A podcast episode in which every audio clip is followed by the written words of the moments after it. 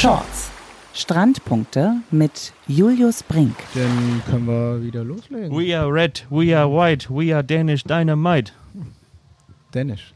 Danish. Bist, bist du immer noch im Urlaubsfeeling oder was? Ja, so ein bisschen schon. Guck mal, Jungs, ähm, bevor wir jetzt in die Folge starten, ich greife mal ganz kurz hier unter den Tisch, äh, bevor wir sagen, dass wir hier in Hamburg sitzen und Oh, vor uns Geschenke. die Beachvolleyball-Courts aufgebaut sind. Ähm, vielleicht klingt ja noch so ein bisschen dumm, weil ich tatsächlich diese Maske hier im Gesicht habe.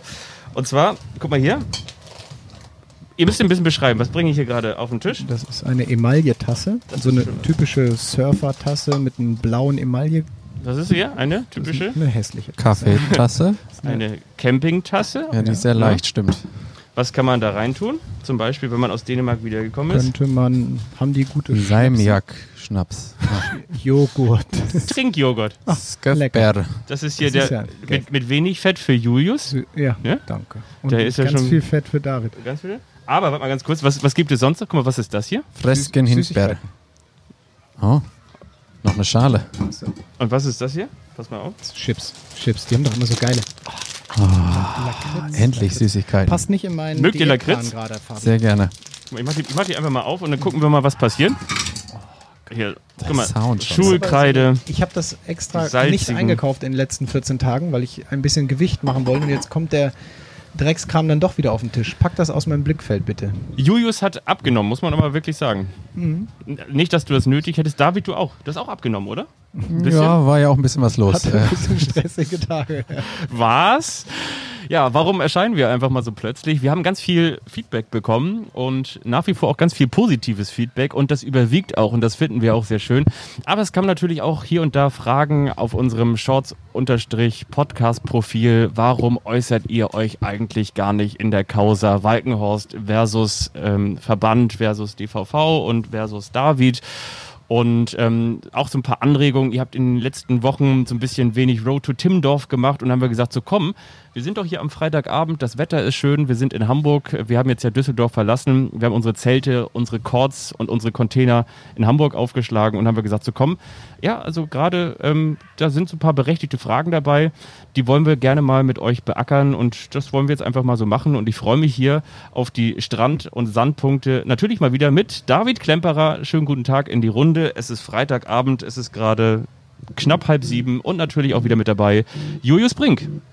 Und du bist äh, Fabian Wittke und dein Handy klingelt. Du, dafür musst du jetzt zur Strafe mal 30 von diesen. aber auf essen. einmal. Alle Salmiak auf einmal im Mund. Weißt du was, ich bin neulich mal in der Innenstadt gewesen ne? und da wollte ich Innenstadt, sagt meine Oma, das ist genauso wie Eisenbahn. Aber ich bin in der, Auto.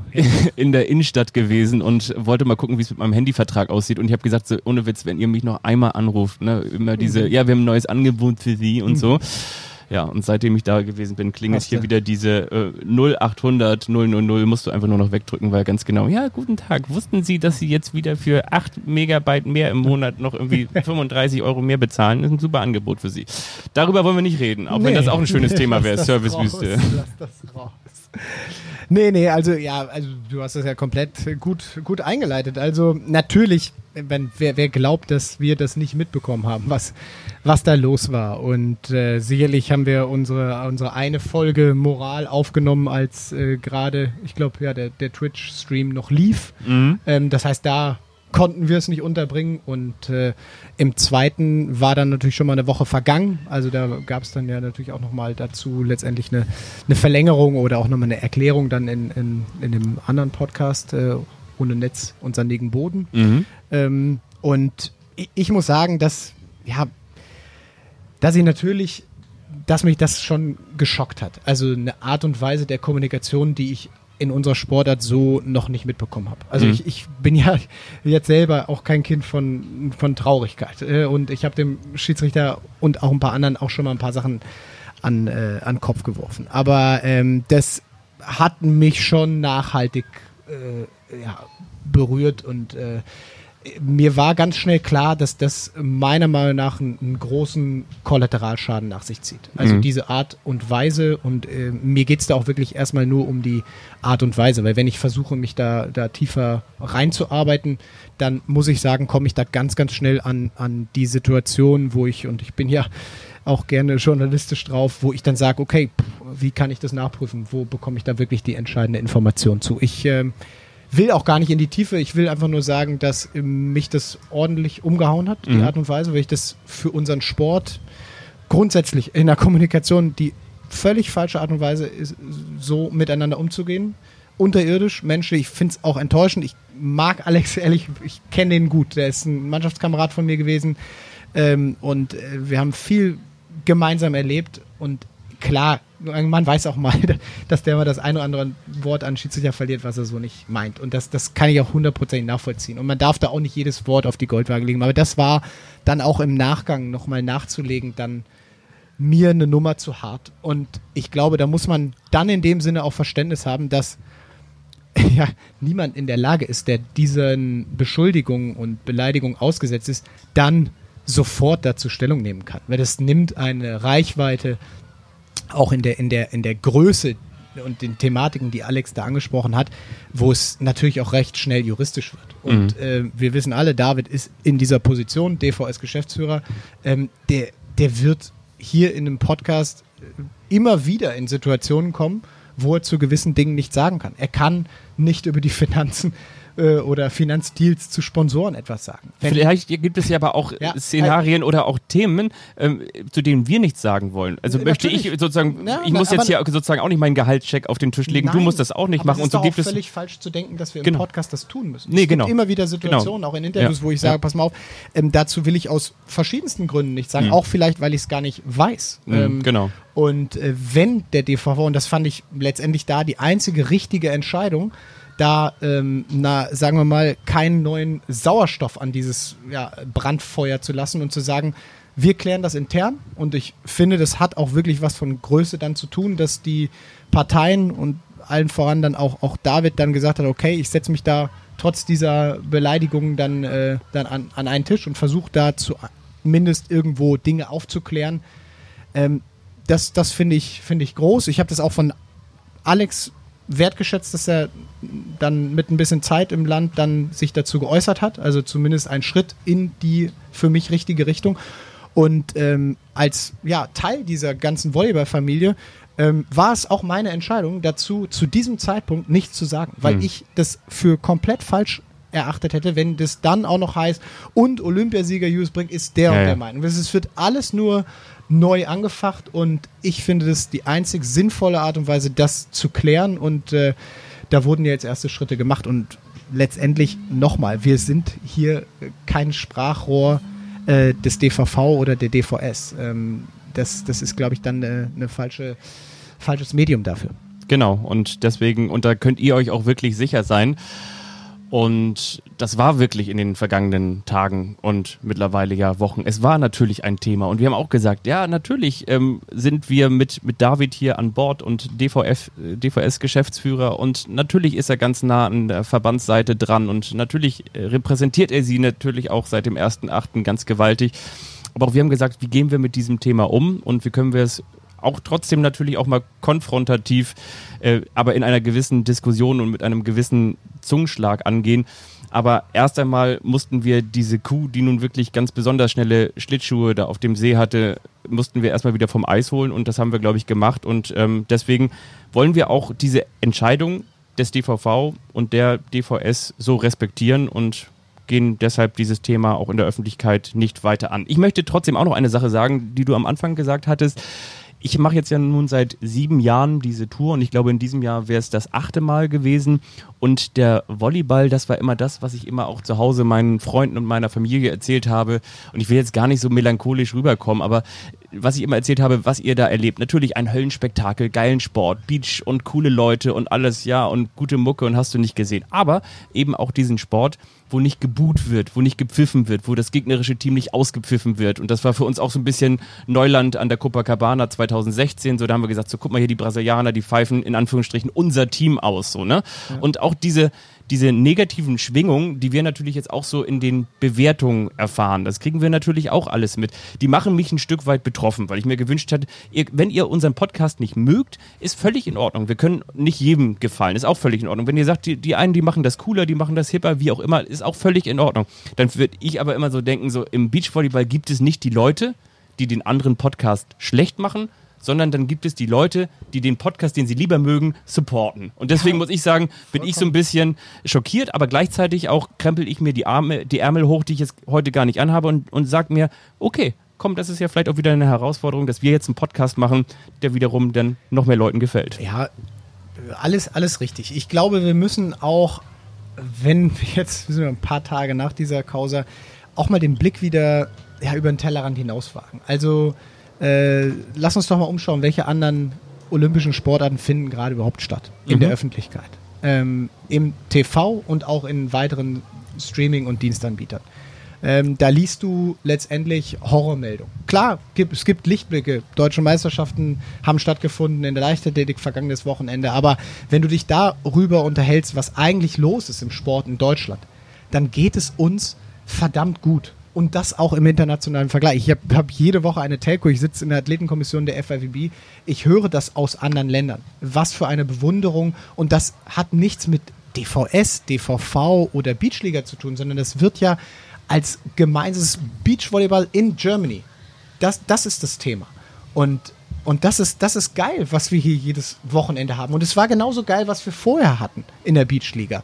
Und äh, für mich ist es leider immer wieder ein Thema, ist auch eine große Krankheit unserer Sportart, dass wir es irgendwo in ja, Auseinandersetzungen intern nicht schaffen, so ja, the beauty of the sport irgendwo nach außen zu kehren und den Kampf gerne mit den Handballern oder den Basketballern zu führen. Ja, genau. Weil, weil, ja, aber Ja. die kämpfen, mit denen müssen wir doch um Aufmerksamkeit kämpfen. Ne? Also wir haben, wir haben genügend Sendemöglichkeiten und, und verschiedenste Wege und äh, da gibt's da gibt's die einen, die mögen, mögen es eher ein bisschen lockerer und jugendlicher und die anderen wollen das wirklich vor der Glotze gucken, altmodisch, äh, wenn man es so nennt. Und ich, ich glaube, da musst du am Ende diese große Summenklammer aufmachen und dann schauen, okay, sind wir wirklich einen Schritt weitergekommen und wenn letztendlich nichts läuft in anderen Sportarten, dann ja, dann können wir echt froh sein, dass wir das hier noch so durchkriegen. Ja. Und auch was äh, da ja noch weiteres gekommen ist und damit können wir vielleicht so ein bisschen Fahrt Gerne den Bogen schlagen, ne? den Ja. Podcast aufnehmen. Also ich würde super gerne mit euch halt äh, auch noch mal ein bisschen juristisch werden mit Behrens Tillmann, mit der Ja. mit der Klage, der jetzt recht gegeben wurde. Ähm, also eine, eine sehr interessante Thematik, auch fernab des Courts und äh, dann auch natürlich äh, über eine Information, die wir natürlich schon hatten, dass, dass Jürgen Wagner der neue Head of Beachvolleyball beim DVV wird, also einen neu geschaffenen Posten da übernimmt, Mhm. denke ich, ähm, ein Glücksgriff und eine sehr ja, positive Entwicklung in diesen schweren Zeiten. Ja, und dann natürlich das große Thema, kein Überthema, sondern Road to Timmendorf heute, weil das gewünscht war und gefragt war und deshalb haben wir uns heute hier schon mal ein bisschen umgeschaut. Auch wenn ich sagen muss, dass natürlich dann medientechnisch der Sieg von Kira gegenüber ihrer Ex-Partnerin ähm, dann überwiegt hat, aber Da können wir doch auch noch mal ein Wort drüber verlieren, oder? Ich meine, das wäre doch auf jeden Fall auch eine ganz schöne Geschichte. Wirklich, was für eine Geschichte. Wir sitzen hier nach wie vor in Hamburg und ein Mini-Feedback möchte ich trotzdem noch mit einbauen. Und zwar natürlich ähm, Anregungen, wenn sie konstruktiv sind, nehmen wir wirklich gerne mit auf. Auch wir stecken ja noch in den volleyballerischen Kinderschuhen. Und einer hat zum Beispiel auch über Shorts, Podcast, Instagram uns geschrieben, ja, letzte Woche, da war der Fabi so ein bisschen schwer zu verstehen und das war irgendwie technisch nicht ganz sauber. Ja, das stimmt, das geht möglicherweise noch besser. Auch wir üben und lernen von Tag zu Tag. Das bitten wir natürlich zu entschuldigen Ich und verstehe hoffen gleichzeitig. nach äh, sechs Podcast-Folgen immer. Inhaltlich nicht, ne? Wollen wir äh, chronologisch anfangen, nochmal ganz kurz mit, mit Kira und Laura oder wollen wir direkt ähm, mit Bernd Werschek einsteigen und Overländer Overländer? Die haben wir nämlich gerade eben hier im letzten Satz und oder in den letzten, ja, eigentlich in den letzten drei Sätzen hier beobachtet. Ja, lass uns doch mal ein großes Thema der Road to Timmendorf widmen. Fände ich jetzt cool. Also wir Okay. haben ja, ich glaube, also als ich hierher kam, ähm, ich habe das jetzt letztendlich ja auch nur irgendwie einfühlen können, wie man sich so fühlt, so ein Turnier zu spielen. Ich- muss ehrlich sagen, ich finde das, ich finde das einen guten Modus. Du hast, hast Mhm. hier wirklich Spiele, die sind ein Stück weit, ja, packender, weil du spürst sehr, sehr schnell, es geht halt einfach um brutal viel. Und das sind jetzt nicht nur die Spiele, die dann äh, letztendlich dir Tickets geben für die Road to Timmendorf oder das Timmendorf-Ticket und es ist auch nicht das, ja, das erste Halbfinale oder wie auch immer du es nennen willst oder das Finalspiel, sondern es ist auch schon vorher so und das ist, das ist geil, weil du einfach dann was hast, was zählt. Also jetzt gerade haben wir es ja auch hier gesehen. Wir zeichnen ja gerade auf, während Oberländer Oberländer gegen äh, ja, Annika Wucherer und äh, ihre Partnerin Bubula gespielt haben. Die Annika kenne ich übrigens noch von gemeinsamen Trainingszeiten aus auf dem Neptunbad in Köln. Ach, also sie hat quasi bei dir gelernt, oder? Nein, nein, nein, ich habe bei ihr gelernt. Die, die macht da das regelmäßige Training und ab und zu äh, darf ich es mit ihr zusammen machen. Also für Freizeitsportler, ja. Overländer, Overländer, vielleicht mal so einen kleinen Abriss, weil wir wollen dieses Team so ein bisschen exemplarisch nehmen, möglicherweise auch noch Wolf Wolf oder Brand Reinhardt, das passt so typisch rein, hat immer so hauchzart das Timdorf-Ticket verpasst, also Overländer, Overländer, äh, Lena und Sarah 2017, 2018 auch gerne nochmal in der Quali gescheitert auf der deutschen Tour, 2019 dann im Prinzip so das Glow-Up-Jahr, sagt man glaube ich im Jahr 2020, fünfmal fünfte Plätze, ähm, Platz zwei dann auch äh, in Dresden und der neunte Platz mit der ersten Qualifikation für Timdorfer Strand dann bei den deutschen Meisterschaften. Also das und da war im ersten Spiel äh, Kira und Maggie, äh, Laura und Maggie geschlagen, ne? Ja, ja, das war, fand ich so das erste Mal, wo ich dachte, okay, wow, also sie sind ein gutes Team und dass die hinkommen können, aber das hatte ich ihnen zu dem Zeitpunkt wirklich nicht zugetraut. Ja, vor allen Dingen, weil sie dann ja auch im vergangenen Jahr eben diesen Schritt richtig gemacht haben, ne? also wirklich diesen Schritt nach vorne. Und jetzt hast du diese Situation und äh, wollen wir direkt selbst die Einschätzung geben oder wollen wir direkt den Trainer hören? Weil den haben wir mal interviewt und zwar während des ersten. Natürlich Jetzt muss der Technik-Nerd hier direkt Satzes. Liefern, ne? Das ist natürlich auch mies in der. Nur auf Play drücken bei Also, dir in der ja, Aufnahme. ich weiß, aber ich wollte dann noch sagen, dass äh, Das ist dieses Dreieck nach rechts. eine Todsünde ist, einen Trainer während des Spiels anzuquatschen. Ich habe das auch, also ich weiß, dass meine Trainer das auch immer gehasst haben. Dann guck, du, du, eigentlich machst du es nicht. Du quatscht einen Trainer nicht. Alles für den. Content. Aber wir haben es eigentlich machst du es nicht, aber, aber wir haben es trotzdem mal gemacht. So, regel mal hoch. Pass ist, auf, ich drück auf Play. Ja. So, die Situation ist natürlich dann, wenn wir es ausstrahlen, schon abgeschlossen, aber wir befinden uns jetzt hier gerade nach Ende des ersten Satzes mit dem Trainer von Oberländer Oberländer, Sarah und Lena, Bernd Werschek. Grüß dich erstmal. Ja, hallo. Wir haben jetzt Das ist kein Folterhallo gewesen. Nein, das ist ein angespanntes Hallo gewesen. Der Situation entsprechend halt, ja. Wir haben uns diese Woche natürlich auch nochmal gefragt, es geht jetzt ja so wirklich in den Showdown kurz vor Timmendorf und Oberländer, Oberländer waren in den letzten Jahren, kann man so sagen, aufstrebend bis dann ja konstant im letzten Jahr. In diesem Jahr wackelt das so ein bisschen, geht so um die letzte Chance, das Ticket für Timmendorf perfekt zu machen. Inwiefern war das jetzt unter der Woche für euch ein Thema? Es war im Training überhaupt kein Thema. Wir haben jeden Tag trainiert und wir haben jeden Tag den Fokus darauf gelegt, dass wir immer nur Spannung halten, Spannung halten, spielen, spielen, spielen. Ich habe es bewusst total ausgeblendet. Ich habe bewusst gar nicht davon angesprochen, letzte Chance und so weiter. Das wissen die selber. Das wissen die alles ganz genau. Die machen sich ja schon selber sehr viel Druck mit. Aber ähm, ja, nach dem Satzverlauf hätte ich es vielleicht doch mal machen sollen. Ich weiß es nicht genau. Ich wird man auch sehr kritisch als Trainer, was man da hätte noch anders machen müssen. Aber ich glaube trotzdem noch dran und ich glaube auch, dass wir 2-1 gewinnen. Was siehst du da jetzt aktuell? Also ist das die Nervosität oder woran machst du die fest? Ja, ich, ich mache daran fest, dass halt sie ein bisschen blockiert sind. Also die springen nur 70 Prozent von dem, was sie springen können. Die Reaktionsfähigkeit ist gar nicht da. Sie reagieren viel zu spät. Und als es schon der erste Satz äh, zum, zu Ende war, dann hat Sarah angefangen, Sprungaufgaben zu machen und wurde also aggressiv und das war einfach viel zu spät. Aber ich denke, sie haben jetzt gelernt, haben jetzt gleich mit Sprungaufgabe angefangen im zweiten Satz und ich hoffe, dass diese Aggressivität und diese Spannung und dieses, ich habe denen gesagt, wir sind an eins gesetzt, auch mal die Nase hoch, ja, auch mal arrogant zu sein. Ich hoffe, das setzen sie jetzt um. Wie geht's dir denn eigentlich dabei jetzt hier von außen? Ganz schlecht. Wirklich warum? Ja, weil man so hilflos ist als Trainer. Ja, wir, wir haben wirklich super trainiert, wir haben alles, glaube ich, ganz gut gemacht und du bist so, so hilflos als Trainer, du kannst gar nichts machen. Ja, du kannst nur hoffen, dass es irgendwie geht und gerade beim Beachvolleyball man gar keinen Einfluss drauf nehmen. In der Halle kann ich wenigstens mal eine Auszeit nehmen und kann die auch mal zurechtweisen, um nicht zu sagen anzuscheißen. Bereust du das ab und zu, dass du jetzt als Trainer hier keinen Einfluss nehmen kannst? Total, total. Also ich, ich finde es auch sehr schade, dass man keinen Einfluss nehmen kann, weil gerade im Frauenbereich, auch im Jugendbereich, glaube ich, macht das absolut Sinn, dass man auch eingreifen könnte. Das wäre auf jeden Fall dem Spiel auf jeden Fall zuträglich, ganz sicher. Ich habe jetzt nochmal nachgeschaut. Im vergangenen Jahr, da hattet ihr, glaube ich, einen zweiten Platz in Dresden, fünf fünfte Plätze und dann den neunten Platz bei den deutschen Meisterschaften. Ist das irgendwie zu erklären nach diesem Durchbruch auf der deutschen Tour, weshalb es jetzt irgendwie in diesem Jahr so sch- schwer läuft? Ja gut, ist ist ja eine komische Situation. Ne? Mit diesen Tu- Turnieren ist eine ganz andere Situation dieses Jahr. Ja, wir haben keine Turniere, es ist ein ganz anderer Rhythmus. Wir sind gar nicht richtig reingekommen. Wir haben letztes Jahr auch sehr, sehr viele Trainingslager gemacht, dieses Jahr gar nicht wegen Corona. Das war eine ganz neue Situation und da sind wir nicht gut mit umgegangen. Also wir hatten auch ein bisschen Pech dabei. Ne? Wir haben auch in dieser Hitzeglut gespielt. Gut, da mussten alle spielen, hatten das Pech, waren an eins gesetzt, mussten gegen Kira spielen im ersten Spiel. War auch nicht gerade so leicht, ja. Und so kam ein bisschen was zusammen, aber das ist natürlich keine Ausrede. Letztendlich müssen wir die Leistung bringen und das schaffen wir gerade nicht so. Danke dir. Viel Erfolg. Ja, danke. Die äh, Lakritz schmecken übrigens sehr gut. Habe ich gerade mal ein paar von probiert. Das war ja auch die typische Lakritzpause. Eigentlich wollte der Öltiermann hier auch noch reinkommen, aber der hatte keine Akkreditierung. Ja, was sagt ihr eigentlich, wie ist das, äh, wenn man so viele Schritte gemacht hat nach vorne? Wie schwierig ist das, wenn man dann plötzlich auf mal so einen Stillstand, Schrägstrich, Rückschritt hat? Ja, erstmal, erstmal bin ich so ein bisschen noch angefasst, weil ich finde, Bernd beschreibt das sehr, sehr gut, wa- was er da so empfindet. Also es ist vielleicht auch nochmal ein Thema, äh, ob man Beachvolleyball anders spielen würde, wenn ein Trainer dabei wäre. Da gibt es ja auch immer wieder Überlegungen zu. Habe ich gerade wieder in der AVP gesehen. José Loyola als Trainer. Fand ich echt ist, geil. Ist Also, schon geil. Ja. Ähm, oder bringt dem Ganzen natürlich auch, auch Mehrwert, auch im, im TV, äh, letztendlich für junge Athleten sicherlich auch Möglichkeiten, sich schneller und anders zu entwickeln. Ich bin da ein bisschen anderer Meinung, weil ich es natürlich anders ja, festgestellt habe und auch meine Karriere oftmals dann nur den Weg gehen konnte, dass du Entscheidungen eben selber triffst und dann ja, dir da auch keiner reinredet, du dann auch, finde ich, eine andere Konsequenz hast. Aber wir müssen vielleicht, um das zu beenden und dann auch Fabis An Antwort äh, vielleicht mal zu geben, äh, sagen, dass sie gewonnen haben, die Oberländer. Die haben gewonnen, genau. Die haben 2-1, gewonnen. wie er gesagt hat, ne? Ja, ja, Hat Bernd gut, ja, definitiv. gut. also ich würde bei Overländer, Overländer ist tatsächlich sagen, zweite Saison nach dem Durchbruch ist immer schwierig. Also du gehst halt einfach mit Erwartungen rein, ne? die Gegner kennen dich besser.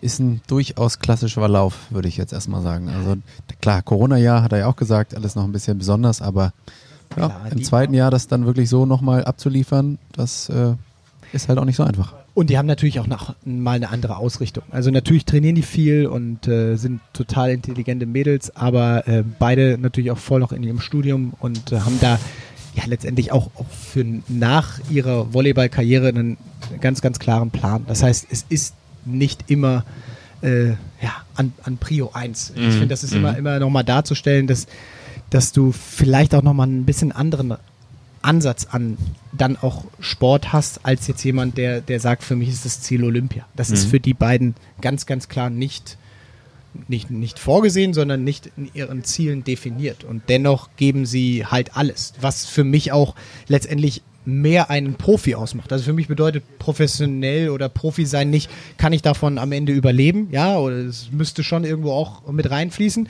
aber ähm, wirklich immer das Optimum rauszuholen, äh, auch zum Beispiel in Reha-Phasen, in schwierigen Phasen der Karriere, äh, das ist für mich dann doch eine professionelle Einstellung. Und das machen die, Die beiden, wenn man ja. sie beim Training sieht, Mhm. machen sie hervorragend. Ähm, Im Spiel wirkten sie auf mich jetzt heute aber auch noch wirklich stark blockiert. Also Ja, fand ich spannend, äh, was Bernd auch angesprochen hat. Also, dass Angst lähmt. Also, er hat das ja wirklich beschrieben, 70 Prozent der Sprunghöhe nur erreicht. Ähm, das hat der Trainer gesehen und das ist ja auch durchaus eine Sache, mit der man erst umgehen lernen muss. Ne? Ja. Also zu sagen, okay, ich bin irgendwie nervös, da steht viel auf dem Spiel und dass sich das dann wirklich körperlich äh, ja, tatsächlich auswirkt, ist schon spannend. ist auch ein, ein, letztendlich ein totaler Scheißfaktor. Also Angst im Sport ist, es, kommt ja, also hat, du kannst auch dazu was sagen, du hast es sicherlich auch mal gespürt, aber wann, wann, wann hast du das schon? Angst. Ja, also ich, klar, ich glaube, je mehr Spiele man macht, man gewöhnt sich dran, es ist, wird immer normaler, die, die Situation, aber ich meine, du warst ja häufiger bei Olympischen Spielen, bei mir war es dann tatsächlich so, äh, als ich das erste Mal dann bei Olympischen Spielen auf dem Court stand. Das war dann doch irgendwie was ganz Besonderes, Ja, ja. wo du dachtest so, ja, ich habe mich ja vorbereitet, ist ja alles wie immer. Nee, Nee, es ist nicht wie immer. Und auf einmal ist doch alles anders. Kannst dich nicht darauf vorbereiten. Ja. Olympiafinale vielleicht noch viel schlimmer, aber ja, Für mich haben diese Spiele hier mit der Road to Timmendorf immer was so von dieser Country-Quota-Atmosphäre. Ähm, Total. So, das, es hat einen unfassbar hohen Wert. Klar, im Country Quota bist du danach erst überhaupt im Turnier drin. Hier zählt es aber letztendlich in den Gruppenspielen schon, um eine gute Ausgangssituation dann in den Spielen hinten raus zu haben. Und ähm, ist, eine, ist eine extrem schwierige Situation. Für die Oberländer Zwillinge auch. Also das war wirklich wie, als wenn du bei einem Team ein bisschen auf Zeitlupe drückst. Du bist so in, auch in der Reaktionsgeschwindigkeit. Äh, wie schnell fasst du dann im Beachvolleyball eine neue Handlungssituation auf?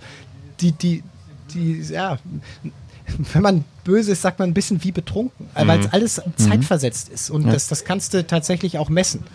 Ähm, bin mal gespannt, ob wir es vielleicht auch mal darstellen können, dass wir das mit den Möglichkeiten hier in einem, in einem Spiel mal, äh, also im, im Tracking dann auch wirklich mal hinbekommen, dass man dass man es wirklich auch über Daten oder auch Beweise schaffen kann. Du hast es ja auch gerade eben dann zu dem Bernd gesagt, ne, zu deren Trainer, dass dieses Spiel, dieses, vor allen Dingen, weil es eben auch ein 2 zu 1 war, ne, dass es dann eben auch so wie ein Freischwimmer sein kann. Also, dass du dich frei schwimmst, um aus dieser eigenen Lethargie rauszukommen, oder? Ja, es, also das hat ja jeder Athlet. Ich glaube, das, das hast du in anderen Situationen dann auch. 100 Meter Sprint, Leichtathletik, wir werden das, werden das auch haben. Vor allem hast du es auch immer mal wieder, wenn du, wenn du führend bist oder Nummer eins bist. Mhm. Es feit dich nicht davor, dass du vielleicht einer der besten Sportler in der Sportler bist. Die Situation kennt jeder. Also das ist, äh, finde ich, eine interessante Geschichte. Ich habe dann irgendwann mal für mich, habe das tatsächlich nie vom Psychologen mal begutachten lassen, aber habe dann festgestellt, wenn es eine Verbindung vom Kopf zum Körper geben muss, dann kann ich doch andersrum andersrum letztendlich das auch steuern. Und bin dann einfach hingegangen, weil es mich so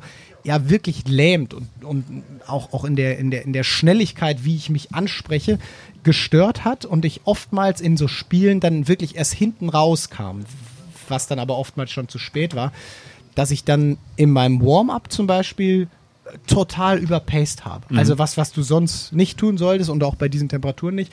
Aber wenn du den Körper so einmal auf, auf wirklich über 100 bringst, wie einen Motor, kannst du da rüber natürlich auch, finde ich, deinen Körper, äh, deinen Kopf ein Stück weit ausschalten, indem diese Gedanken gar nicht mehr nerval irgendwo ankommen. Muss man jetzt, Sport jetzt, jetzt, haben wir ja doch ein Oberthema hier, ne? Vielleicht. Das ist ja schon fast das Thema. Oh, ein Overthema. Ein Overthema haben wir hier. ist ja eigentlich Angst. Over and out, ja. ja. Nee, aber ich kann das bestätigen. Wir haben auch versucht, bei Spielen, wo wir wussten, wir haben irgendwie ein bisschen Respekt, sind wir tendenziell aggressiver ins Spiel gegangen, haben gesagt, okay, heute ist ein wichtiges Spiel, mhm. da versuchen wir uns mal eher von oben ranzutasten, sozusagen an das optimale äh, Risikoniveau quasi und ähm, ja, einfach genau dasselbe Prinzip, um sozusagen sich selbst auch ein bisschen zu überlisten. Kann man auch bei Müdigkeit machen, ne? Ja. Wenn du ja. müde bist, einfach mal besonders viel bewegen. Rumbrüllen.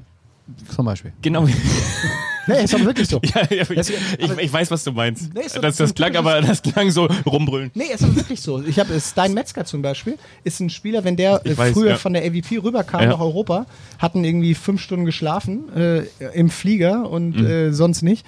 Der war im ersten Spiel wie auf Droge. Der hat einfach immer positiv wie negativ ohne Ende rumgebrüllt, um sich dann letztendlich zu stimulieren. Also es ist definitiv möglich. Es gibt einen Radiomoderator, den ich jetzt namentlich nicht erwähnen möchte, aber da war so eine Zeit lang mal in einer gewissen Radiostation in Deutschland war eine Nachmittagssendung ausgeschrieben und die haben das wie so ein Pitch gemacht. Das heißt, die haben so unterschiedliche Konstellationen auch auf der Antenne sozusagen üben lassen. Das waren alles erfahrene Moderatoren.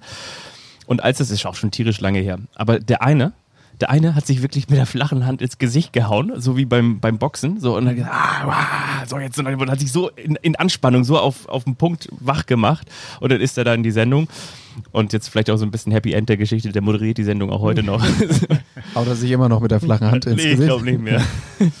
Wobei, also Angst, wenn wir es hier mal auswerten, ne? in der ersten Runde Road to Timmendorf heute nicht wirklich. Ne? Also die Favoriten haben sich alle durchgesetzt. Overlanders, mhm. Chris Ziemer, Stauts Welch, Mantis Rübensamen. Wer macht's am Ende? Die letzten zwei Tickets, was sagt ihr? Ich glaube, dass die Overländer Ich glaube das auch. Ich glaube das wirklich auch. Ich, ich glaube, glaub, dass sie es im ersten Anlauf schon schaffen. Also morgen. Mhm. Doch, kann ich mir auch vorstellen. Ist jetzt zwar ein bisschen langweilig, weil es nicht so kontrovers ist, aber äh, doch, sehe ich auch. Sehe ich auch. Ich glaube, ich weiß gar nicht warum, aber wahrscheinlich ist jetzt da der, der Knoten geplatzt. Was mich interessieren würde, ähm, hattet ihr sowas auch mal so nach so einem Zwischenhoch? Also man tastet sich natürlich auch an so eine Karriere und an so eine Überform an. Man ist noch am Anfang natürlich auch jung und weiß, okay, man hat da noch Entwicklungspotenzial auch körperlich. Und dann hast du irgendwie so einen vorläufigen Peak und dann vielleicht mal wieder so ein, zwei Turniere ja auch völlig normal, weil man diese Konstanz nicht hat, wo es dann mal wieder weniger wird. Ähm, wie ihr dem begegnet seid? Also könnt ihr da sagen, wie ihr aus so aus einem Zwischenloch auch mal wieder rausgekommen seid, was David gerade eben angesprochen hat, so quasi dieses berühmte zweite Jahr. Hattet ihr sowas auch? Also Niklas und ich hatten das definitiv damals. Also haben irgendwie eine gute erste Saison gespielt. Irgendwie Halbfinale Timmendorf, knapp gegen Oetgeschow, Luke damals verloren. Irgendwie World Tour auch schon so ein bisschen losgelegt und dann sind wir voll an unseren Erwartungen, sag ich mal, gescheitert. Da dachten wir, jetzt, jetzt wissen wir, wie es geht. Ja. Ich habe da mal eine sehr interessante Technik äh, erfahren ähm, und zwar von einem Trainer, der jetzt äh, auch im Beachvolleyball in Deutschland nochmal übergeordnet einsteigt. Ähm, ist das ein geiler Übergang? Ja, ist ein super Wirst Übergang. du hier zum Gerd Delling der Überleitung? Ja ähm, wenn du äh, den Konflikt von Handlungsorientierung gegenüber Ergebnisorientierung mal betrachtest. Und tut mir leid, liebe Zuhörer, wir werden gleich noch weiter in Philosophien schwelgen, weil äh, da letztendlich Jürgen Wagner, finde ich, ein sehr, sehr interessantes Interview auf beachvolleyball.de gegeben hat. Das kann ich wirklich nur jedem mal empfehlen, weil er da einen guten Einblick darüber gibt, wie er mit Teams gearbeitet hat, welche Philosophien er ähm, ja, für Beachvolleyball und jetzt auch für sein Handeln hier am, am Stützpunkt äh, zugrunde legt. Und ähm, aber um Handlungsorientierung gegen Ergebnisorientierung zu stellen, dann ist es für dich äh, oftmals so, dass du, wenn du Handlung, also wirklich in der Handlungsorientierung aufgehst und im, im, als Athlet im Hier und Jetzt bist, dann rückt das Ergebnis ein Stück weit hinten an. Und dann kannst du es eben auch ertragen, dass du ähm, ja, ein bisschen ergebnislos gelöst bist. Das ist jetzt natürlich nicht toll für dich, Turnier nach Turnier irgendwo schlecht zu spielen. Aber ähm, wenn du in den Handlungen im Spiel, in denen du gerade auch deinen Fokus legst und da vielleicht noch zwei, drei andere Dinge ähm, aufkommen und du das als Team auch gut kommuniziert und äh, moderiert hast, dann geht das auch über längere Phasen hinweg. Also ähm, oftmals weiß doch der Außenstehende gar nicht, was sind vielleicht für Verletzungsumstände da, wie wird gerade trainiert, äh, vielleicht mal bewusst in den Keller und hinten dann mit, mit einem Peak oder einer, einer Zielsetzung in der, in der ganzen Periodisierung. Ich habe das ja schon mal gesagt, deshalb finde ich das immer, ich finde es letztendlich einfach immer, immer schwach, wenn Athleten in Interviews danach davon erzählen, dass sie, sie ja gerade nicht im Vollbesitz der Kräfte sind, weil sie gerade auf etwas anderes hinarbeiten. Mhm. Macht das nicht jeder ein Stück weit? Also das, das ist doch gleich unter Athleten. Und äh, also klar kann man es tun und es ist für viele Außenstehende vielleicht interessant. Ich denke aber da immer noch so ein bisschen als, als Ex-Athlet drauf und denke, ist doch egal. Ihr geht am Ende mit offenem Visier ins Spiel und das ist doch schön an Sport. Ja, dann frag doch nächstes Mal nach. Ja, mal. ja machen doch das alle. interessiert dann Jetzt aber sag auch doch mal. Obwohl, da möchte, ich, da möchte ich mal ganz kurz einen kleinen Haken reinsetzen. Und zwar, ich meine, du kennst es ja wahrscheinlich auch, wenn man ein Trainingslager hat. Das kenne ich jetzt zum Beispiel auch als, als Läufer. Du hast ein Trainingslager, machst es zum Beispiel dann zwei Wochen lang. Und normalerweise läufst du vielleicht als Marathonsportler, der das ein bisschen ambitionierter machst, läufst du vielleicht deine 110 Kilometer oder vielleicht auch deine 90 Kilometer in der Woche. Mir wird Dann- jetzt schon schlecht. Deswegen mache ich den Sport nicht. Genau, und dann machst du aber innerhalb dieser zwei Wochen pro Woche deine 140 Kilometer. Und dann ist es eigentlich auch völlig klar, weil du diesen Trainingsreiz setzt, dass in der Woche danach du logischerweise irgendwie ein bisschen platt bist und natürlich diese Form wieder aufbaust. Also will heißen, wenn du dann am Sonntag wiederkommst nach diesen zwei Wochen und am Dienstag den Wettkampf hast, kann man schon sagen, dass du vielleicht nicht im Vollbesitz deiner Kräfte bist, weil du gerade Klar, aber nimmt der Form kein. Turnierkalender Rücksicht drauf? Nee, nee, absolut. Aber ich wollte nur damit sagen, also rein körperlich kannst du es schon verargumentieren. Ja, klar kannst du es ne? verargumentieren. Weiß auch jeder. Weißt du ja selber auch. Du, du richtest das ja in deinem Körper auch an. Ja. Aber es interessiert doch draußen keinen. Aber Der ist jetzt Spiel 140 Kilometer laufen Ergebnis oder handlungsorientiert? Das ist krank. Aber lass uns doch mal rüber zur Personal Jürgen Wagner, weil die ist alles andere als. Du hast gerade eben gesagt, wir wollen philosophisch werden, also könnte man das jetzt vielleicht mit Immanuel Kant sagen, habe Mut, dich deines Wagners zu bedienen. Und entsprechend hat man das so gemacht, oder? Hast du gerade gegoogelt? Ein Wagner. Äh, Nein, äh, wer nicht Wagner, der nicht gewinnt, ist, komm, der ist zu einfach. Der ist, Der äh, ist zu einfach. auf deinem Niveau, Fabi. Nee, aber, eben nicht, bei mir ist Kant zu Hause.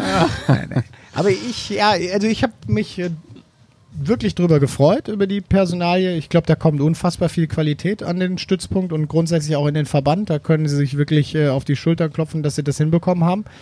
Ähm, ich kenne ihn ja, also wirklich äh, aus, aus vielen, äh, ja, auch, auch Zeiten, in denen es äh, schwierig war bei uns im Team. Das ist ein, echt ein, ein, sehr, sehr guter Mann.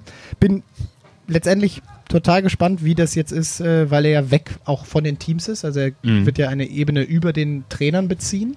Irgendwo in Mitarbeit, Zusammenarbeit, äh, auch dann mit dem Sportdirektor, also eine interessante Personalie, wo wir auch nochmal sagen muss, es ist letztendlich auch, dass sich ein Verband, letztendlich auch mit, mit Bundesmitteln, das in dem Sinne leisten kann, ist eine Auszeichnung der äh, ja, letztendlichen Erfolge der vergangenen beiden Olympischen Spiele. Weil auch, auch wenn man sich mal überlegt, wie viele äh, hauptamtliche Trainerstellen hier mittlerweile äh, wie auch immer finanziert werden, Mhm. dann geht es uns im Beachvolleyball im Sinne der Sportrechtsreform, also ja, Sportreform und nicht Sportrechtsreform, Sportreform, Ja. sehr, sehr gut. Stadt Hamburg müssen wir auch noch erwähnen. Die bringen sich da auch noch mit ein.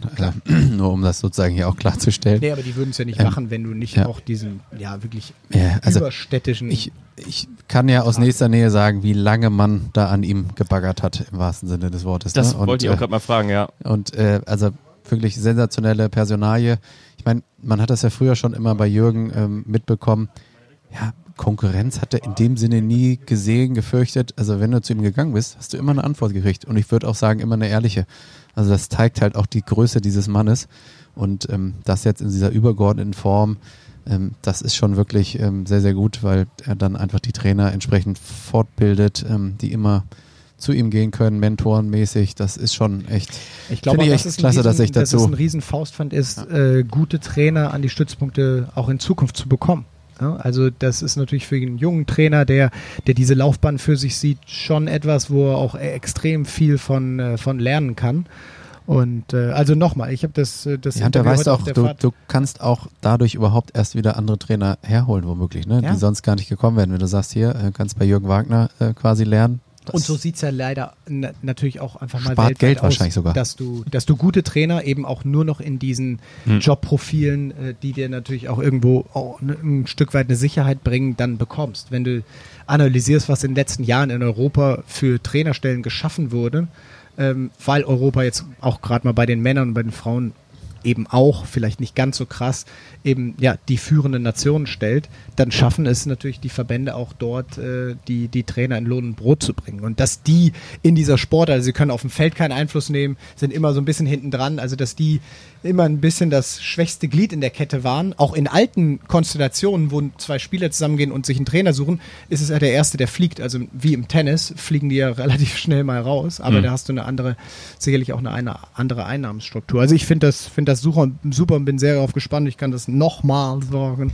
Ähm, dieses Interview hat's in sich und wer da ein bisschen mehr erfahren will, wie er arbeitet, da gibt's so einen ersten Einblick da rein. Also das Interview auf beachvolleyball.de, was heute, glaube ich, erschienen ist. David, vielleicht mal in vielleicht zwei Sätzen, wie muss man sich genau diese Arbeit konkret vorstellen? Also, dass er natürlich hier beraten und seine Expertise weitergibt, ist ja völlig klar, aber eben so, funktioniert er denn wie ein, ja, wie so ein Immobile, dass er von oben sozusagen die Hauptstange ist und dann hängen da so ganz viele dran? Oder ist er mal bei dem Team mit dabei, äh, bei dem Team mit dabei oder wie? Ja, ich denke, der wird schon auch situativ äh, in die Teams mit reingehen. Ähm, da kann sicherlich Niklas Hildebrand noch viel, viel mehr zu erzählen, wie da ganz genau die Struktur aussieht. Aber es geht da vor allen Dingen um Know-how-Transfer. Und das Mhm. ist, glaube ich, das Entscheidende. Natürlich auch irgendwie Strukturen zu schaffen, auch Strukturen immer wieder zu hinterfragen und auch zu schauen, ob die aktuell passen auf das, was wir auch äh, auf der Welt und auch in Deutschland vorfinden.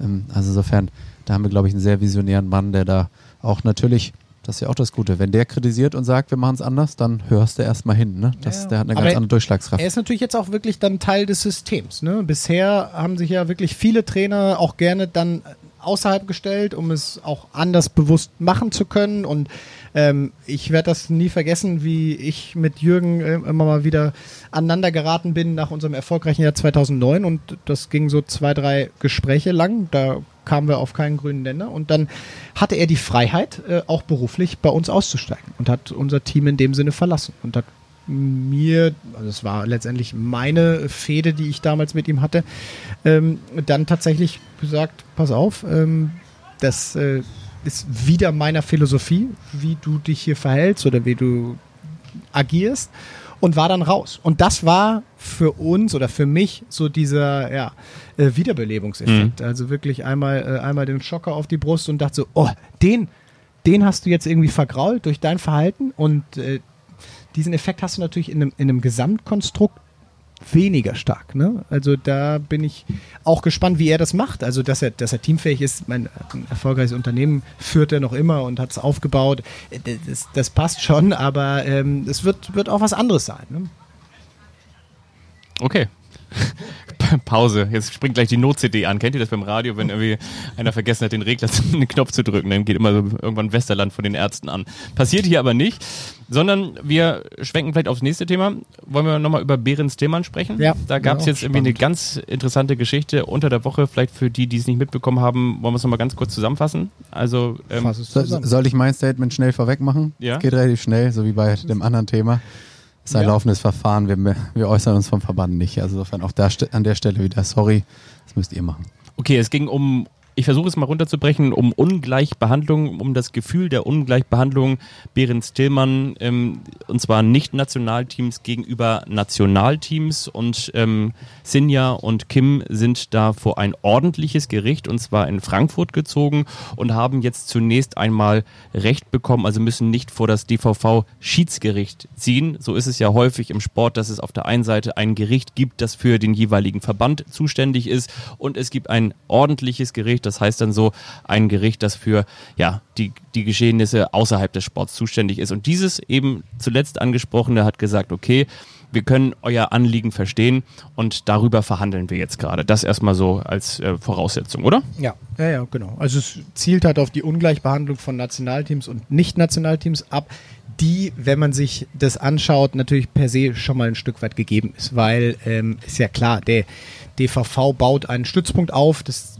passt ja ungefähr so in diese, in diese Zeiten, in denen dann die Konflikte entstanden sind und ähm, letztendlich geht es da ja nicht nur um, um den Euro an Reisekostenzuschuss, den ein Nationalteam bekommt oder nicht, sondern um das Komplettpaket. Und interessanterweise, vielleicht Verweis nochmal zu Jürgen Wagner, der auch sagt, ähm, dass er ja das Ziel hat, am Stützpunkt in Hamburg ähm, also mehrere Insellösungen, also einzelne isolierte Teams unter einem Stützpunkt aufzuziehen. Was Mhm. meiner Meinung nach auch der richtige Weg ist, weil du das in dieser großen Konkurrenzsituation und dann auch mit Athleten, die, die noch einen großen Entwicklungsschritt vor sich haben, halt nicht mit einem Trainer für drei Teams oder vier Teams hinbekommst. Also der Ansatz ist interessant und seine Aussage dazu, ich finde, das liest sich auch im Interview ein bisschen raus, ist, dass er es halt schaffen will, dass er es sportlich auf, so aufwertet hier in Hamburg und so attraktiv macht, dass du da dann letztendlich auch die größte Qualität rausbekommst. Was jetzt aber letztendlich passiert ist, und da müssen wir ja ein bisschen zurückgehen, das ist, äh, diese Ungleichbehandlung ist ja de facto, und da geht es ja auch dann um ja, Schadensersatz, also um ausgefallene Einnahmen, die Genau. sie hatten, also vielleicht Flüge zu Turnieren, die gebucht wurden, Teambezahlung. ähm, Teambezahlung etc. Sponsorenausfälle. Genau, die für sie natürlich noch mal krasser Preisgeld. äh, ja, Ja. kr- krasser dastehen, weil du das als Nicht-Nationalteams ja nicht abgedeckt bekommst. Also die Nationalteams haben letztendlich und greifen auf, auf äh, ja, wie soll man sagen, bestehende Struktur des Verbandes zu, müssen sich keine Bälle kaufen, äh, müssen äh, den Trainer nicht danach äh, aussuchen, ob er, ob, ob er dieses oder jenes Turnier spielen kann, sondern der ist da, weil Mhm. das eben sein Aufgabengebiet ist. Aber letztendlich ist es die Phase, dass sie ähm, im Raume steht da, dass sie siebenmal nicht nominiert bzw. abgemeldet wurden von Turnieren und das halt in einer Phase, in der Beachvolleyball äh, Deutschland bei den Frauen sehr, sehr ergebnistechnisch ausgeglichen bis nicht einzuschätzen war, wer ist da Team Nummer 1, 2, 3, 4, 5, teilweise ja 6. Und da geht es natürlich um die Thematik, wie gehst du mit einer Laura Ludwig um, wenn sie nach einer Babypause als Olympiasiegerin zurückkommt.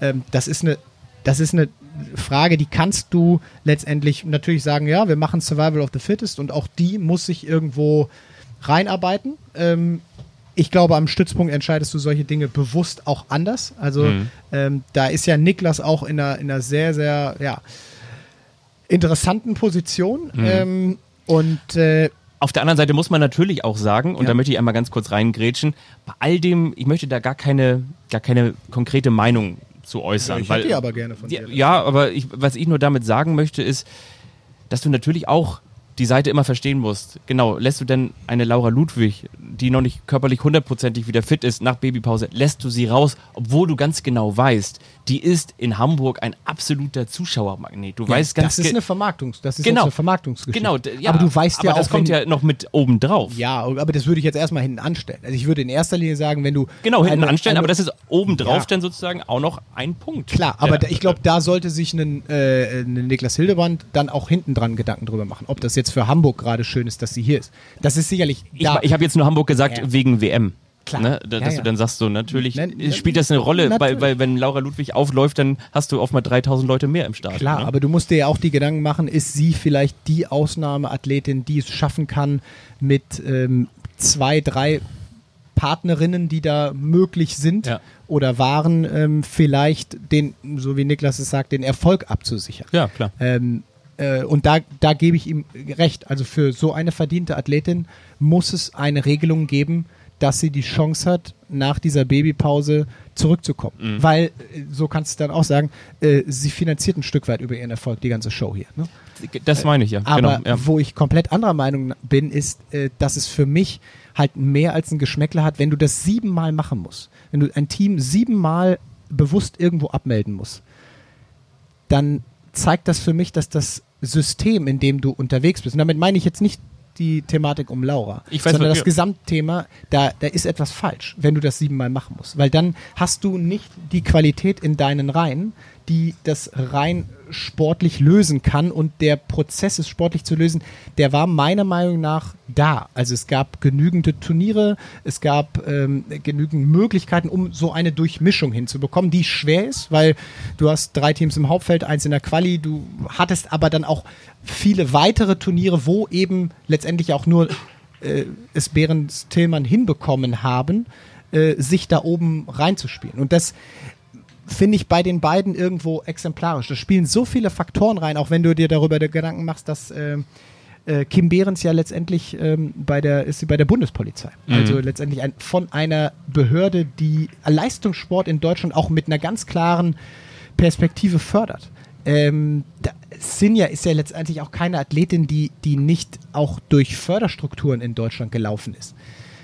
Also da sehe ich die Problematik viel, viel früher anzusetzen, wenn du denn wirklich so harte Urteile dann später ähm, vollziehen willst. Und Du nochmal, zeigst also ja vor allen Dingen genau diesen Teams, genau diesen Teams, die nicht in dieses klassische Förderraster fallen, den zeigst du ja die rote Karte. Die, die reißen sich da im wahrsten Sinne des Wortes alles auf. Ja, die, wer die, investi das- die Wer investieren mag Zeit. das beurteilen, Ja. wer, wer jetzt förderungswürdig ist oder nicht? Genau. Also das, das gibt schon Kriterien, die das irgendwo einschränken. Und eine Laura Ludwig ist für mich hundertprozentig dabei.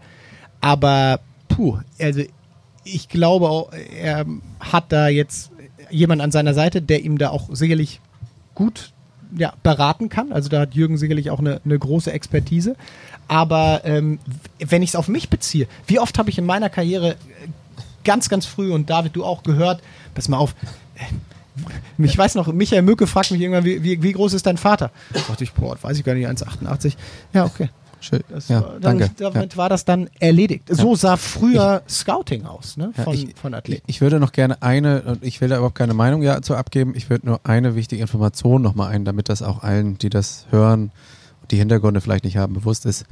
Das Fördersystem in Deutschland fördert im Prinzip, oder die BMI-Gelder werden nahezu nur über Medaillen und Top-Platzierungen vergeben. Also die Breite zu fördern ist Stand jetzt nicht das Ziel des DOSB, sondern natürlich, es gibt keinen offiziellen Medaillenspiegel, aber Medaillen zählen mehr. Aber wenn wir uns die Förderstruktur in Deutschland anschauen, mit allen Stützpunkten, dann und dann noch ein bisschen zurückgehen, ich weiß, dass da äh, Stellschrauben geschraubt werden, dann ist es ja schon die Frage, wie breit fördern wir denn überhaupt gerade? Also wie viele Athleten ähm, e- entwickeln wir auch in, in Nachwuchsbereichen und wie viele brauchen wir dann am Ende? Ne? Also Ja, ist sicherlich eine sehr legitime Frage. Also, ne, klar, eine gewisse Breite, um Spitze zu entwickeln, überhaupt keine Frage. Ne? Und wie alles auf ein Pferd zu setzen, ist wahrscheinlich auch nicht richtig. Ne? Aber ähm, ja, Was glaubst du müssen denn, wir zum Glück nicht beantworten. Aber was das für eine Lawine auslösen könnte, Ich wenn glaube- Behrens Tillmann damit durchkommt? Ich glaube, dass uns allen noch gar nicht klar ist, was das ähm, für eine ne Grundsatzentscheidung ist. Also du kannst das ja viel höher aufhängen. Im Fußball zum Beispiel das, das Bossmann-Urteil, wo Mhm. es um äh, Verpflichtung von EU-Ausländern, glaube ich, ging Mhm. und wie viele du in deinem Kader haben darfst. Ähm, das hat letztendlich alles auf den Kopf gestellt. Und da, das, das ist letztendlich auch äh, für auch für Niklas und auch für den Verband keine einfache Perspektive. Ähm, also, oder äh, noch besser gesagt, bessere äh, Situation. Ähm, also da beneide ich nicht äh, ihn um, um diese Position, die er inne hatte. Auch wenn ich die Entscheidung, sie siebenmal abzumelden, für falsch und, und damit nicht richtig erachte. Aber ich glaube, dass die Tragweite brutal groß ist. Also es geht da ja auch letztendlich um mehr. Es geht um Athletenrechte. Auch für uns im Beachvolleyball. Äh, auch, auch für, für dich ja, David, so, wa, was hast du denn wirklich an, an, an Möglichkeiten am Athleten gehört, in Anführungsstrichen? Was gehört dir an ihm? Ist er wirklich dann, wie es im Hallenvolleyball ist, ein Nationalspieler, der dann zu gewissen Events und Zeiten nach Absprache zur Verfügung steht? Oder, also es sind ja immer Grauzonen, über Vermarktungsvereinbarungen weitergesponnen. Ja, beim, Ähm, beim Thema Vermarktung hat man es ja auch schon mal versucht, auf die Spitze zu treiben, um da endlich mal Klarheit zu schaffen. Da ist man dann am Ende doch wieder, weil es in Richtung Saison ging, in einem Kompromiss gelandet. Aber klar, ich glaube, an der Stelle ist tatsächlich das Positive, was dabei rauskommt, ist Klarheit für alle Seiten. Und dann Genau. gibt es danach auch keinen echten Diskussionsbedarf. In welche Richtung es dann ausschlägt, ist natürlich dann am Ende das Spannende, aber Klarheit Ja, bin ich auch froh. Die Richter haben ja quasi, äh, also auch da ein klärendes Gespräch irgendwo äh, ähm, ja, in den Raum gestellt. Aber ich, ich bin auch dafür, bitte, für alle Parteien, bitte äh, lasst das einmal offiziell klären. Kira Walkenhorst und Annalena Grüne schlagen Laura Ludwig und Margareta Kosuch und plötzlich stand hier die Medienwelt wieder Spalier, die sich akkreditiert hatte und wollte von allen Interviews haben. Kleine Überraschung, kleines Märchen oder muss man einfach sagen, waren sie so stark oder waren die so schwach? Also erstmal war es sicherlich das äh, Spiel mit der höchsten Medienaufmerksamkeit am Freitag um 9 Uhr ever. Ja, oder? Ja, war cool. Also waren alle da. Ähm, ich habe es nicht die ganze Zeit gesehen, aber größtenteils, also ich sag mal, Grüne Walkenhorst haben einfach frech aufgespielt und äh, klar, man sieht dann auch, auch Laura Ludwig ist nur ein Mensch und die ist sicherlich etwas gehemmt gestartet und ähm, ja, am Ende würde ich sagen, schon durchaus auch ein verdienter Sieg von Grüne Walkenhorst und kleines nettes Zitat noch davon von, von Annalena Grüne, die gesagt hat, wow, mit meinem eigenen, mit meinem einen Vorbild spiele ich jetzt zusammen und das andere habe ich jetzt auch noch geschlagen. Also echt, die war richtig im siebten Himmel. Jetzt wisst ihr, wie es mir hier geht, hier im Podcast immer, ne? Sehr gut, Fabi. Das Musste ich jetzt sagen, ne? Aufgabe, dass Möchtest du das noch mal hier so ein. Lakritz? Nein, lass es weg. Ja. Nein, ja, und aber dann auf der anderen Seite natürlich auch irgendwie so, so gemein, ne, ist denn dieser Sport und dann verlierst du danach das Spiel gegen Bübner Verger Depré. Das ist dann wieder plötzlich von der kleinen Wolke 7 strandest du dann hier, oder? Ja, auf einmal musst du liefern, haben wir ja schon drüber gesprochen. Äh, analog Overländer. Mhm. Ja, da musst du dann bestätigen und das ist dann nicht so leicht, weil gegen Lauer kannst du nur gewinnen und gegen die anderen musst du gewinnen eigentlich. Ja, und äh, also ich bin da nach wie vor der Meinung, dass sie das auch körperlich äh, wirklich herausfordernd für sie ist. Zwei Spiele in kürzester Zeit und die, da war nicht wirklich nicht viel Zeit. Jetzt mecker nicht schon wieder über den Spielplan. Jetzt fängst du schon wieder so ja, an. nein, nein, kannst du ja erstmal so lassen, aber ähm, dass es für sie schwer ist. Im, Im Kopf natürlich für Annalena auf jeden Fall. Ich glaube, Kira kriegt das schon sortiert. Die Mhm. weiß, ähm, wenn sie in der derzeitigen Zeit mit Annalena Grüne, Maggie und Laura schlägt, dass das sicherlich eine sehr gute Seite von ihr ist oder eine Leistung, aber eben auch kein Glanzspiel von Laura und Maggie gewesen sein kann, weil das müssten sie, ist auch so ein Spiel, das müssten sie gewinnen. Glaubt ihr denn, ich fand das so niedlich von Laura, die hat ja gesagt, so ja, ich habe mich so gefreut, also auch für Kira so gefreut, dass sie dann wieder im Sand stehen konnte da in Düsseldorf und glaubt ihr denn, dass sie dann trotzdem auch so ein bisschen, bisschen Respekt vor, vor Kira hatte oder ist das bei ihr komplett ausgeschaltet? Äh, während, während des Spiels. also Spiele gegen den Ex oder die Ex ist, glaube ich, immer was Besonderes. Also klar, du kennst den, du hast mit dem viel Zeit verbracht, du weißt, was er gut kann, was er nicht so gut kann, vermutlich so. Und ähm, ja, das weißt, ist das schon ist so vielleicht die Behagen. kaputte Schulter, die natürlich wieder heil ist inzwischen, aber hackst du da dann komplett nochmal so rein in den Block? Ah, Ich glaube, da ist sie schon dann also auch, auch in der Lage, das irgendwo auszuprobieren. Profi. Ab, Ja. Aber ja, Ja, auszublenden, aber nicht vollkommen. Ne? Also das merkt Nee, man aber ich glaube, die Besonderheit ist jetzt, dass sie ja nicht gegen Kira äh, unter Vollbesitz ihrer Kräfte spielt, sondern dass sie gegen Kira spielt, so wie Kira gerade Volleyball spielt. Das ist ja schon anders. Also Ja. das sieht ja jeder, dass das noch nicht so weit sein kann, aber was ich, und da bin ich großer Fan davon, dass sie das, was sie gerade kann, sehr, sehr gut macht. Und Mhm. wenn das dann reicht, ein Top-Team zu schlagen, ja, dann ist das eben diese Riesenüberraschung. Aber ähm, ich könnte mir vorstellen, dass es vielleicht auch, ja, für, für Maggie irgendwo immer auch eine schwierige Situation ist, grundsätzlich in diese Situation Fußstapfen zu treten. Dann kommt sie jetzt zurück. Ne? Man hat ja auch das eine oder andere schon gelesen. Ah, ich kann ja direkt bei, bei Laura wieder andocken, dann sind die wieder ein Team, wo ich auch so denke, ey, ja, also wenn es so schnell gehe, Ja. gehen könnte. Aber ähm, nein, ich, ich hab's in Auszügen gesehen und ich, ich fand es wie vor 14 Tagen eben kein gutes Spiel von Laura und Maggie und glaube einfach, dass wenn die sich steigern in der Leistung und vielleicht sehen wir das Spiel ja dann hinten raus nochmal, dann äh, würde ich hier Würden wir auch nicht wegschauen, ne? Kommentatorenpult sitzen, ja. Wollen wir es dabei belassen? Ja, Hawkeye ist jetzt auch, auch fertig mit Einmessen hier vor uns. Ich muss vor allen Dingen heute noch so viele Podcasts produzieren, da könnt ihr euch überhaupt gar nicht Oi. vorstellen. Mal gucken. Hey, du bist halt einfach so ein. Das tut mir so leid. Ja. Aber wir sind morgen früh zum, zum Joggen verabredet um die Alster. Mhm. Das machen wir. Ich war heute Morgen um sechs, wollte ich nur sagen. Halb. Viertel nach sechs. Mal morgen so eine schöne Runde mit Julius Brink Um 10. um 10 Uhr. Langsam. Mhm. Danach essen wir äh, Käsekuchen. Ja. Käsekuchen. Ich bin um 8 Uhr wieder hier. Wir freuen uns auf die nächste Folge. Die gibt es dann wahrscheinlich am späten Sonntagabend. Möglicherweise werdet ihr dann mit der zum Wochenstart geweckt. Wir freuen uns nach wie vor und weiterhin über euer Feedback. Wie gesagt, gerne konstruktiv. Wir nehmen das gerne mit auf, alle möglichen Himmelsrichtungen. Ich habe jetzt hier eigentlich noch ganz kurz eine Sache rausgesucht, die ist aber jetzt mir äh, weggerutscht. Ähm, weil mir jetzt in dem Moment, ich habe ohne Witz die ganze Zeit, mein Handy kennt es auf 1%. Und jetzt die ganze Zeit, und jetzt in dem Moment, weil ich wollte euch noch ein Feedback vorlesen, das mache ich am Sonntag. Und zwar hat eine Hörerin ganz nett geschrieben, dass sie auf der Autofahrt durch Deutschland war, sinngemäß. Sie war letztes Jahr beim Tourstop auf Fehmarn mit dabei und die hat sich total gefreut. Und die möchte, das kann ich wiederum auch zusammenfassen, ich habe es ja gelesen, ganz gerne nochmal, und das wäre vielleicht nochmal ein weiteres Thema, von euch wissen, wie bekommt man die ganze Geschichte eigentlich finanziert? Wie funktioniert das eigentlich? Mit Sponsoren akquirieren muss man sich da selber drum bemühen. Wie viele Gelder braucht man? Wie muss man sich das vorstellen, um selbst zu leben? Wie, wie kann man so ein, so ein Profileben aufbauen und so weiter und so fort? Ist doch ein spannendes Thema. Können wir doch mal mit als. Anregung mitnehmen, ja, oder? Können wir auch Ja. Sonntag sonst schon Ja. machen. Ja. Okay? Gucke ich in die alten Ordner nochmal rein, die ich gerade zum Schreddern rausgelegt habe. Die, die alten BWL-Bücher. Nee, die Umsatzsteuer und Steuererklärung. Ja, Muss man die nicht behalten? ja Fünf zehn Jahre, glaube ich. Zehn Jahre? Mhm. Okay, na gut. Ja, gut. Ja, gut. Ja, gut. Die Steuerprüfung macht sich langsam auf den Weg Richtung. Nein, wir freuen uns. Also hat uns Spaß gemacht. Wir hoffen euch auch. Und bis bald. Das waren natürlich wieder die Strandpunkte mit David Klemperer, mit Julius Brink. Und auch mit dir, Fabian Wittke. Tschüss. Shorts. Strandpunkte mit Julius Brink.